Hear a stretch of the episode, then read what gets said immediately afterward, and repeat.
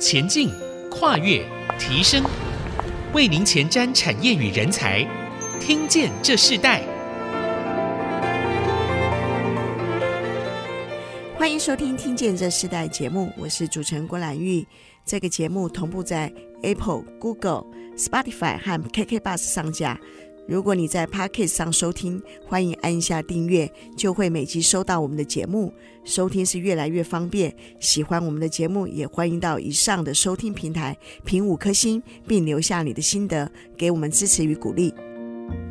今天在听见这时代的节目，我们要跟大家分享的是打破传统教育框架，向下扎根，培育 AI 下一代的人才，打造创新与近邻的校园环境啊。我们特别邀请到亚太美国学校的校长朱家明来到我们节目现场，他今天也带了三位的学生。我们先请朱校长跟我们听众朋友问声好。听众朋友大家好，我是亚太美国校长朱家明 Pamela。好，你好。那今天校长也带了三位同学来到我们的节目啊，其中一位是 Esther。大家好，我是 Esther。啊，一位是呃 Jeffrey。呃，大家好，我是 Jeffrey。还有一位是 Ariel。大家好，我是 Enzo。啊，其实呃，朱家明校长啊，在这个新竹的区域，尤其是台湾的这个未来教育环境啊，其实是非常受到很多很多家长的认同，甚至他在这个美国亚太学校带了很多的新式教育的方式。那你自己本身呃，过去在大学任教，二零零七年成立了亚太美国学校嘛，然后你始终秉持着没有失败的小孩，只有失败的教育的这样子的一个教学观念，曾经也出过一本书，打破了国际学校的迷失，以一个教育者的眼光，和你自己也身处在一个这样子的一个教育环境，带动许多的学生啊。所以今天我们呃想要邀请你来跟我们分享你自己的教育方针，以及如何培育这个跨领域。的一个下一代。那我看到三位学生其实今天来到我们的节目现场啊，非常特别，他们所学的不一样，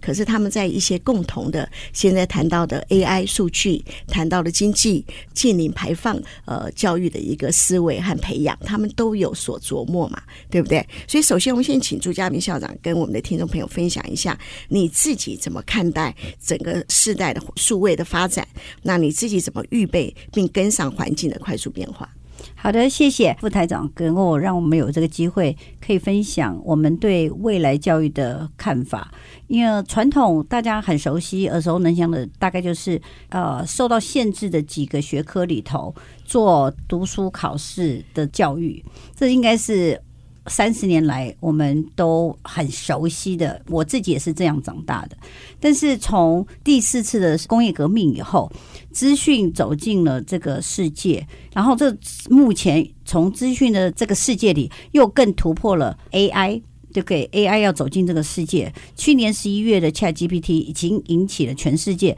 非常大的一个颠覆。那这个 ChatGPT 的产生，也让我们开始思考下一代。他们的生活的世界是一个什么样的世界？已经不是以人为主的，而是以机器为主。你们有运用吗？我们现在是这样，我们在高中其实开了非常多元的课程，然后里面当然除了传统的我们讲 liberal arts 的课程都有以外，我们也把整个领域扩大到各个层面，就是艺术设计、工程，然后科技啊、人文、人社。大概就是呃，跨领域已经是一个未来必要的条件。你现在很难看到任何一个产业，呃，它可以自己就一个产业的知识和呃能力，它就有办法延长下去。很多人现在在做的工作，将来都会被机器取代。那我们在考虑是下一代，如果孩子他的 education 还是在读书考试，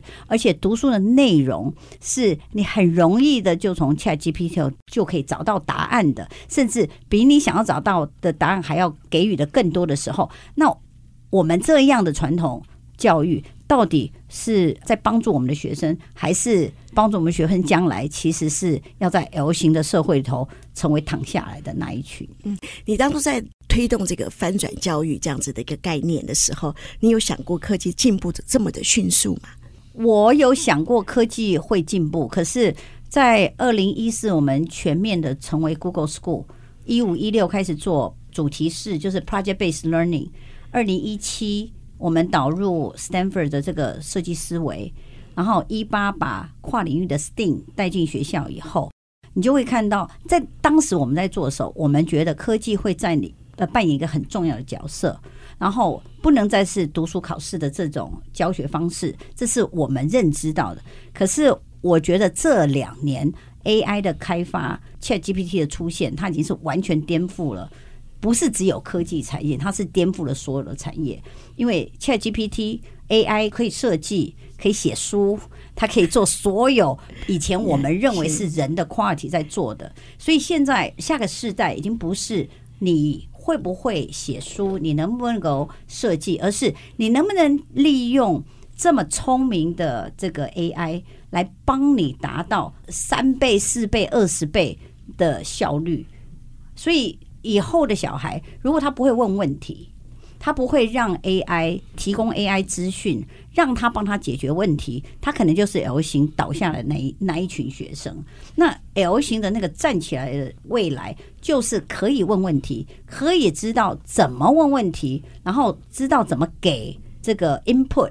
然后让 ChatGPT 或 AI 可以帮你做事。是，所以三位同学，你们都使用过了吗？Esther 先回答哈。嗯、呃，对，一定。其实从学生角度来说，ChatGPT 它是一个很好的 research 工具。它基本上就是一个比较 advanced 的搜寻引擎，它可以帮你在短时间内从网络上这么多的数据之中找出你要的那个答案。所以，像以学生的角度来说，我觉得我就是用它来做 research，来比如说 compile 一些啊、学习的工具这样。对，像 Esther 说的，我们基本上只要是学生都用过，那当然也玩过。因为像刚刚校长说的，ChatGPT 它其实可以做很多事情，它可以帮你回答，假如说运算微积分的题目，它也可以帮你写书。所以其实我们学生就是，至少我自己，我是不止把它用 research，我甚至可以说试着让它可以去做到什么样的运算程度。假如说像一开始在带入这个话题的时候，主持人有说过，甚至说答案都其实可以从 ChatGPT 拿到。说那如果今天它不是一个拥有绝对答案的东西，如果今天是命题作文的话，那我们让 ChatGPT 去带入的话，它能写到什么样的程度？然后我们再如果说它是社科是这样子，如果是理科它是这样子，整体运算下来的确它做得不错。那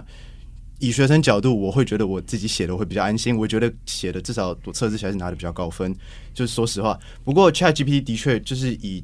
可能我以前需要花个两个小时来写一篇我自己满意的呃作文，现在我如果可以把它当做 research 的工具，我可以拿它更快的找到典故，我不用自己在 Google 上面一直滑滑到说 Google 往后第三页才能找到我想要的那种时事性的呃典故的时候，我可以直接用 ChatGPT 点出来，所以我觉得的确它是以学生方面来说很好用也很好玩的一个工具。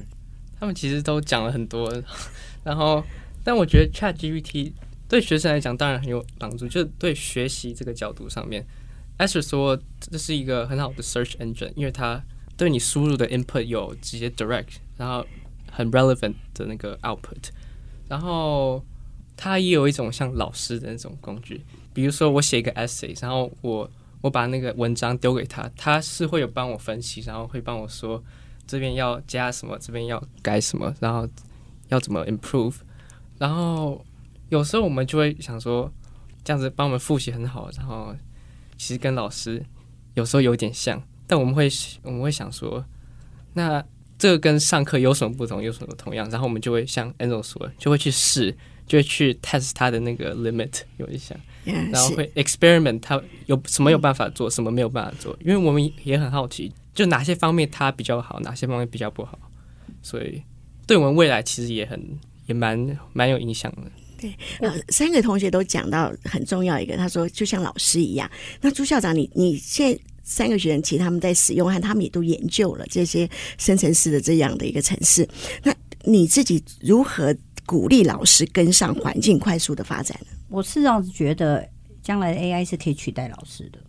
那那现在在我们收音机旁边听到的，对老师们怎么办呢？对，因为所以你知道为什么？今天我们同学他是从同学角度，他觉得他可以学习的工具，他可以呃学习很重要的这个参考，然后可以帮助你。可是事实上，ChatGPT 有个非常大的 feature 是，它绝对不是 Google 中的 Google，它不是只是一个 super 的 search engine，它其实它里面的 algorithm 其实很 support 了很多很多的 information 的 analysis，就是分析。那这个分析其实是要。跟我们本身怎么去对 ChatGPT 做的 input 有很大的关系，所以事实上，它可以证为每一个人量身定做，然后做出你非常非常自己 style 的东西。那现在的老师，其实这是我们每一个老师要面临的，因为 ChatGPT 它毕竟它的 data 已经大到不是我们一个老师就有办法每一个人去拥有的，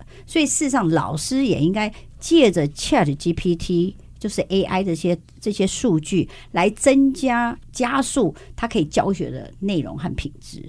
我我觉得老师要跟着学生一起成长，要不然的话，有一天老师应该有机会被 AI 取代。因为我自己也都在思考了，如果以现在这么 powerful 的的 ChatGPT 所提出来学生的资讯，我们自己也在试，我们办公室也在试。当我一个 ChatGPT 它没有办法找到我的答案的时候，我可以用各种方式来 feed，就是来喂这个 ChatGPT，让它很清楚的知道我要什么。然后经过这样的反复测试以后，我再问他同一个答案的时候，它可以给你完全不一样的答案。所以这个才是我认为 AI powerful 的地方。那也就是说，因为这种 power，它可以让每一个人都有机会变成一个量身定做的老师。这个跟我们现在在呃教育现场要以一个一个主题去教所有的学生不太一样。我，我觉得这感觉就比较像是互动式呃互动式的这个创意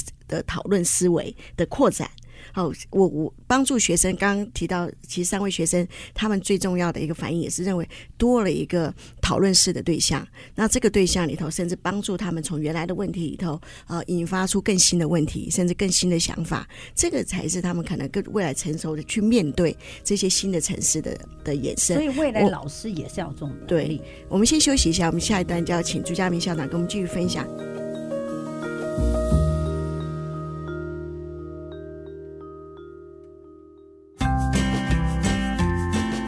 欢迎回到《听见这时代》，我是主持人郭兰玉。今天在我们节目现场的来宾是亚太美国学校的朱家明校长，他今天带了三位学生啊，一起来跟我们分享，在这个 AI 世代哦，怎么去培育下一代的人才？这些新时代他们到底在想的是什么？他们需要的是什么？包含从校方到师资，应该做什么样的改变？做什么样的翻转呢？那在这样的一个翻转思维中，我们刚前一段谈到，其实大家现在不管是学校、校方、师资，甚至学生们，他们都已经。运用了现在最夯的 Chat GTP 这样的城市来做不一样的运用或是互动，但是我刚刚听到哈，其实朱校长，我觉得三个学生都蛮成熟的，他们在看待这个城市的时候，不会觉得这是一个游戏而已，这是一个潮流而已，他们就好像就是运用在他们自己所学习的学术内容里面。那你自己刚刚也提到，其实可能也会取代了一些师资嘛，对不对？所以你自己在亚太美国学校的环境当中里头，你们怎么将这样指？的一新的思维的整个融入，有一些实践的案例嘛？ChatGPT 其实是去年十一月才开始，但是呢，我们从以前到现在，其实它 focus 不是在一个书本里头的内容，而是孩子怎么在这个书本内容头去找问题。然后用什么方法去找答案？所以这个看问题和找答案的过程，其实不是只是读书和考试可以去做到的。所以孩子他被训练起来的是他的思辨能力，然后他做 research 能力，就是找答案、找知识的能力。当然呢，还有很重要就是在呃设计思维里头，一个最重要的是叫做 empathy，就是同理心。其实同理心在这个 learning 的过程中，就是你怎么用不同人的。角度去看不同的问题，所以你基本上的问题设定和找答案的过程会比较广，而不是只是一个人单一的一个角度。那这些都是一些，例如你可不可以去跟人家沟通？你有没有能力可以看到一个人家看不到的问题？我觉得都是在这个 AI 世界成型以前。孩子就应该要具备的能力，他才有办法很快的跟上 AI 时代。对，我知道今天三位同学其实他们都已经申请到学校，我们是不是也可以请学生来分享刚刚校长所提到的看问题、找答案、识别能力？你们可以在你们自己的学习过程中举一个例子嘛？Esther 先来回答。像校长刚刚讲到 MUN，MUN 其实是模拟联合国的英文缩写。那这其实也是在我们学校行之有年一个活动，就是呢学生会透过辩论的方式来 represent 他们自己的一个国家，然后透过这种辩论的方式，会讲到很多关于现在的政治、现在的地缘经济，然后各种 modern news 现在在讲什么。那其实，在办理这个活动的时候，我们也有遇到过一些想要解决的问题，像 ESG 嘛。我们之前想要解决的一个问题，就是因为每年办这个活动的时候，都会有非常非常多的纸，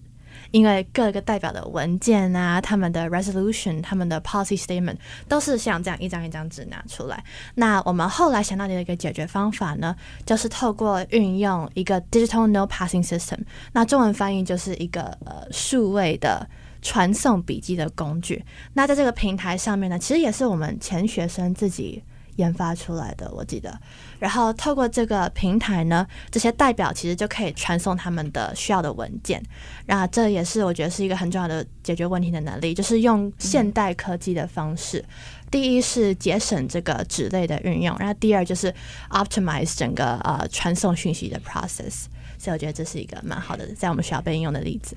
那的确，模拟联合国像我自己在。呃，里面我比较专精的部分是在模拟法庭的部分。那刚刚说的是属于说像是在呃整体在办活动的时候，那我用的时候是像是今年我在选题的时候，呃，因为我们模拟法庭要选一个让辩方跟护方双方都有办法能够有充分的论点能够讲出来。那所以今年我在想题目的时候，尤其是一般模拟联合国的，通常一年会选一个主题来呼应联合国本身叫 SDG 它的这些。主要有哪一些目标？那今年我们的主题，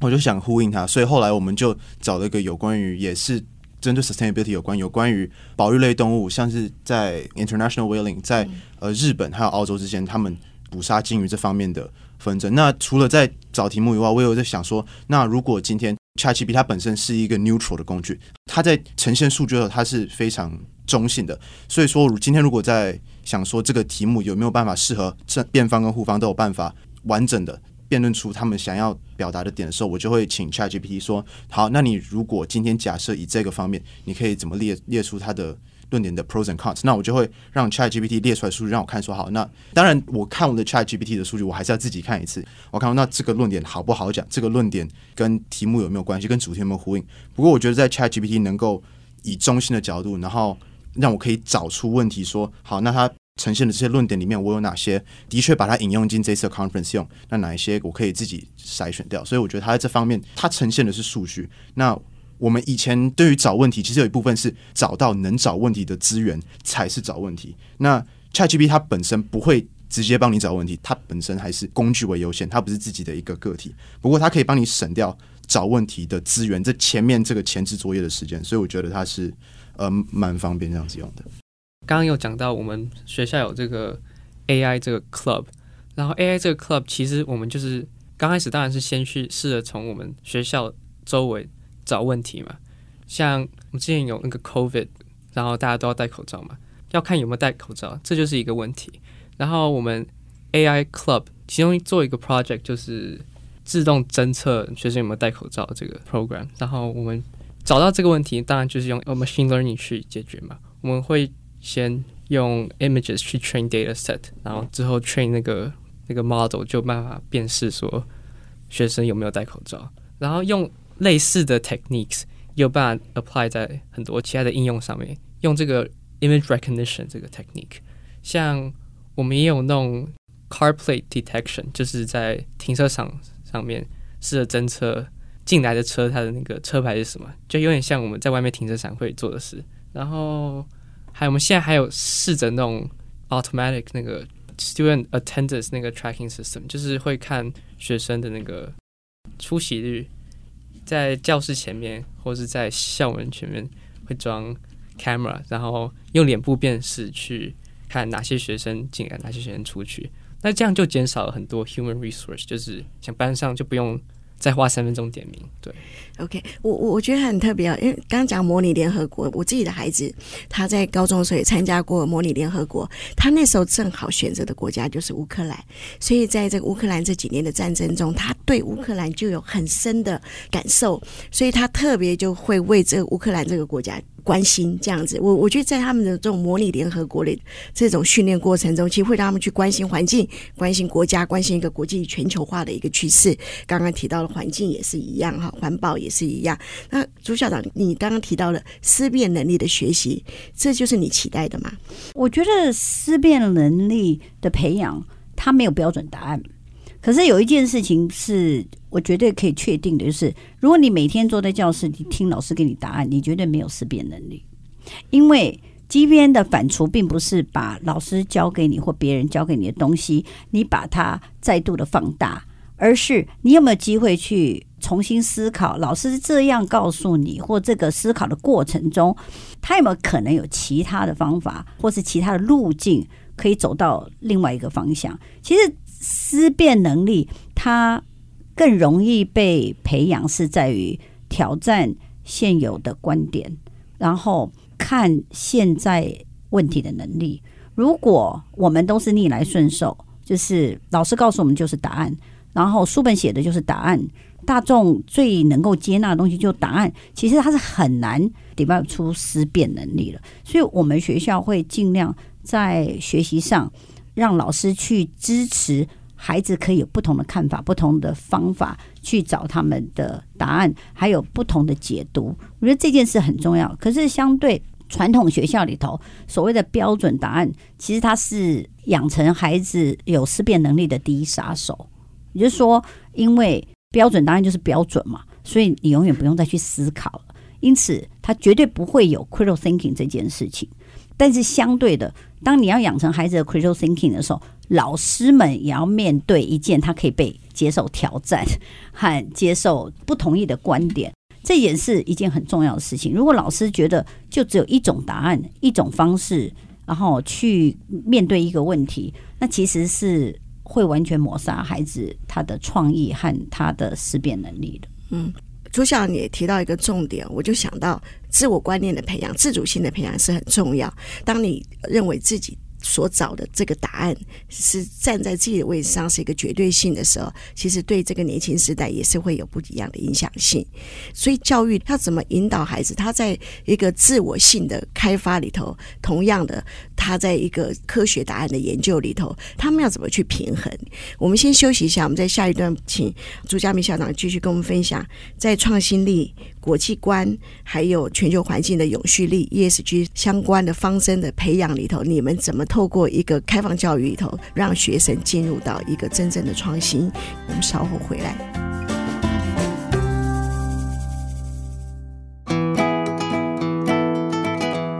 欢迎回到《听见这时代》，我是主持人郭兰玉。今天在现场非常热闹，我们有亚太美国学校的校长朱家明朱校长带着三位学生来到我们节目啊。那我们在这一段部分，我们要请朱校长跟我们谈一下，就说现在永续力，还有全球的创新力，甚至呃，可能针对像 ESG 这样子的一个主题里头，你们怎么运用在学校的内容里头？我觉得未来他们的世代大概就是两样东西很重要。第一个是创新和创意的能力，然后第二个就是解决问题的能力。我想这个是下一个世代呃非常非常重要的两个议题。那现在从创新和创意来讲，我觉得从 COVID 开始的这三年，你可以知道世界的变迁、自然的变化，它已经非常非常 serious 的。在我们的日常生活中影响我们，所以我觉得台湾在这一块的教育上，尤其是在 K 到十二，就是小学到高中这块教育上，过于偏重所谓的学业学习，而失去了让孩子去反刍或思考这个永续在生活上和这个世界上还有未来它所扮演的重要性。所以对我来讲，我觉得这个议题一定要融入我们的学校教育，所以今年其实，在我们学校有五个我们叫做 signature 的 project 开始。第一个就是把这些塑胶垃圾怎么可以回收以后再 upcycling，就是说。再生利用，让它的塑胶垃圾不是只是处于那个不能回收的地步，而是让它可以不要再制造更多的 CO2，可能让它再度变成另外一样东西的利用。所以这对我们很新，但是我们其实是受到小智研发那个啊、呃、黄千智他的影响，所以我们学校今年开展了这个 project。那看起来就是从先回收了塑胶垃圾，让学生们认识各种不同的塑胶，然后他们能做什么？最后呢，我们现在已经成功的把它做成各种不同颜色的茶垫。那其实今年的模拟联合国，我们是拿这个东西当。也是其中一个小礼品。那这个重要性就是说，让孩子知道，塑胶和海洋污染是我们台湾很大的两个污染源，也是世界上很大的污染的一个主要的原因。所以，如果我们可以在从小在这个学校的教育里头，就让学生有这种认知，这件事情是很重要。也就是说，他们不会只是来学校学课本里头知识，而是他们有没有办法把这个世界上很重要的议题。融入到他平常看问题的思维里头，我自己觉得很重要。所以现在，当我们学生已经有办法成功的做出各种不一样颜色，还有不一样花纹的这些茶垫的时候，我就在想，那我们可以来做一个学校的 marketplace，然后让他们来自己 run 一个，就是我们讲升级再利用的这种 product，让他们形成一个循环经济。那这个循环经济里面所产生的 profit，他们可以用到他们自己的 community，或是它可以增加它这个 marketplace 其他的很很 possible 的一些用途。这就是我现在在构思明年。然后第二个就是我们怎么让农业变成这个五 G 农业、smart 农业。你可以看到现在的农业在各种不同的天气变迁下，你看像我们台湾现在的高丽菜，看我们现台湾现在的凤梨。它是农民们很辛苦所栽种出来的，但是受到了气候变迁，让它变成一堆堆的垃圾。那我看了就很难过。那我们就会想，我们怎么让学生，尤其我们台湾的学生，并没有太多学生从小去 involve 食物，然后呃蔬菜水果。所以，我们学校后面的这个 greenhouse 里面就开始走了这个五 G 农场。当然是谢谢交大这个林英平教授。他教了我们要怎么做这件事，所以你要在最小的气候变迁的影响下，你让所有蔬菜或是这些农作物它还可以成长，这是我认为下一世代很重要的一个议题。所以我们学校已经开始有在做这些事，然后有做蔬菜，还有草莓的栽种，然后呃用 AI 的方式。第三个就是我们怎么让孩子知道。你用自然的方式来做成一个 eco garden，也就是说，它自己本身就是自给自足的，所以你要去把它植物学还有 bio 的特性，还有环境的特性拉起来，让它可以变成不同的植物，它就互相做了一个自己的生态圈。这是我们第三个，然后第四个就是我们在讲的刚刚的 AIoT，就是。刚刚 Jeffrey 在讲的，我们让孩子觉得怎么样做一个 AI 校园？那我们让孩子能够和老师们可以讨论出你要怎么样把 PS 变成一个 AI 校园？那你可以用 AI 来做到什么样的自动化？那最后一个就是我们 create 了一个空间给跟设计和 design 比较有兴趣的小孩，然后让他们在我们那个空间里做一个海洋污染的。展览，然后全部用垃圾。你说我们怎么用垃圾，然后做一个海洋污染这个主题的展览？那其实这发挥了就是老师和小孩共同的创新和创意能力，然后来凸显一个在台湾很严重的一个污染问题。这大概都是在这个永续上，我们学校今年。做的尝试，嗯，好，因为刚刚校长提到 Jeffrey，我们这个问题就请 Jeffrey 回答啊。刚刚校长提到你们现在在做的这种推动，那你怎么融入？你你可以分享一下，跟你的学习跟你的生活有什么关系？我先讲学习，因为我们在 AI 的那个 Club 上面看到说，AI 其实可以在用在很多地方，其中一个学到的东西就是如何用我们现在有的 AI 去去 solve 生活上面的问题，然后。我们学到一个很大的点是说，是找问题那个 process，因为我们 tools 都有，AI 都有，然后 AI 很厉害，我们知道 AI 很厉害，AI 有办法做很多事情。那主要学的东西就是怎么用那个 AI。我补充一下啦，就像你可以写 Python，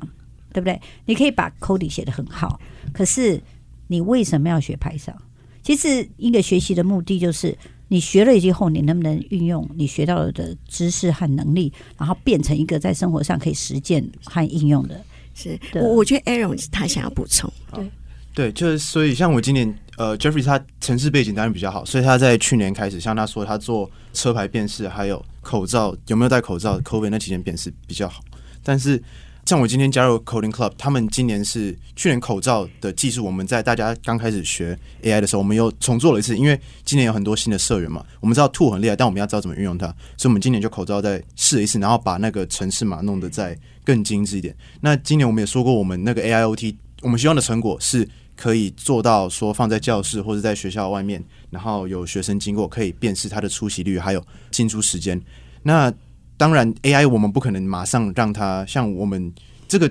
project 在学校，因为也不可能一年内完成。它是一个会是一直在学校内，然后一直让新的学生进来，一直学这个技术，然后随着学生进来毕业这样，它是一个。Continuous 的 progress 就是他们进来，他们会学一些东西，然后把这个东西传给下一任的同学。像我们今年我们高三，我们都快要毕业了，但是同时在社团里面也有高一、高二，他们也开始在接触这些 AI 的东西，所以他们就等于是从小打基础。那你把基础打好，再传给下一个。所以像。我们刚开始我们是做口罩嘛，那如果我们最后的目标是可以做到每个人的出席的话，那我们就渐渐一步，像是口罩就是有戴没有戴，或是无法侦测三种嘛。我们把 AI 它的城市码要再更复杂，那我们就开始做番茄。那番茄就更难了，番茄它有不同的形状、不同的颜色，所以我们就在这方面，我们的光是 sample size 不只是人有没有戴口罩，是你不同颜色的番茄要几张，然后你又要每个每个颜色每个种类都跑一次，所以在光是侦测番茄上面就是。然后之后我们会再把它跟之前的城市码再就是 compare 一次，再发现说就是从番茄，那我们要从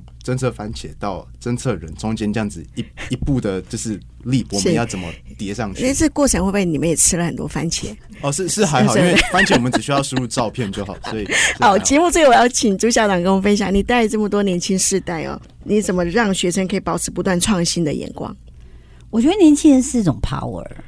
你知道，如果你不要限制他们。的想法，然后你敢把学习的主权还到他们手里，其实他们是很厉害的。那我要谈一下，就是刚刚 Angel 他补充这一块，其实这就是我们教育的永续。教育永续就是不断的一代一代一一年一年的传承下去，然后一年年把前面所做出来的东西再往上堆叠。所以你就可以做到教育的传承，所以这也是我们在觉得做教育的永续上很重要的一件事。是，好，那我们今天因为节目关系啊，我们非常高兴呃，可以访问到。呃，亚太美国学校的朱家明校长，他们带着这个三个这么年轻、这么新时代的非常活泼的学生哦，我看到他们充满热忱、充满创新，甚至在那个思辨能力上，哇，可以跟校长这样子的一个互动。非常谢谢校长来到我们节目，也非常谢谢三位学生来跟我们分享。我们今天听见这时代就进行到这里，我们下次再见，拜拜，拜拜。拜拜。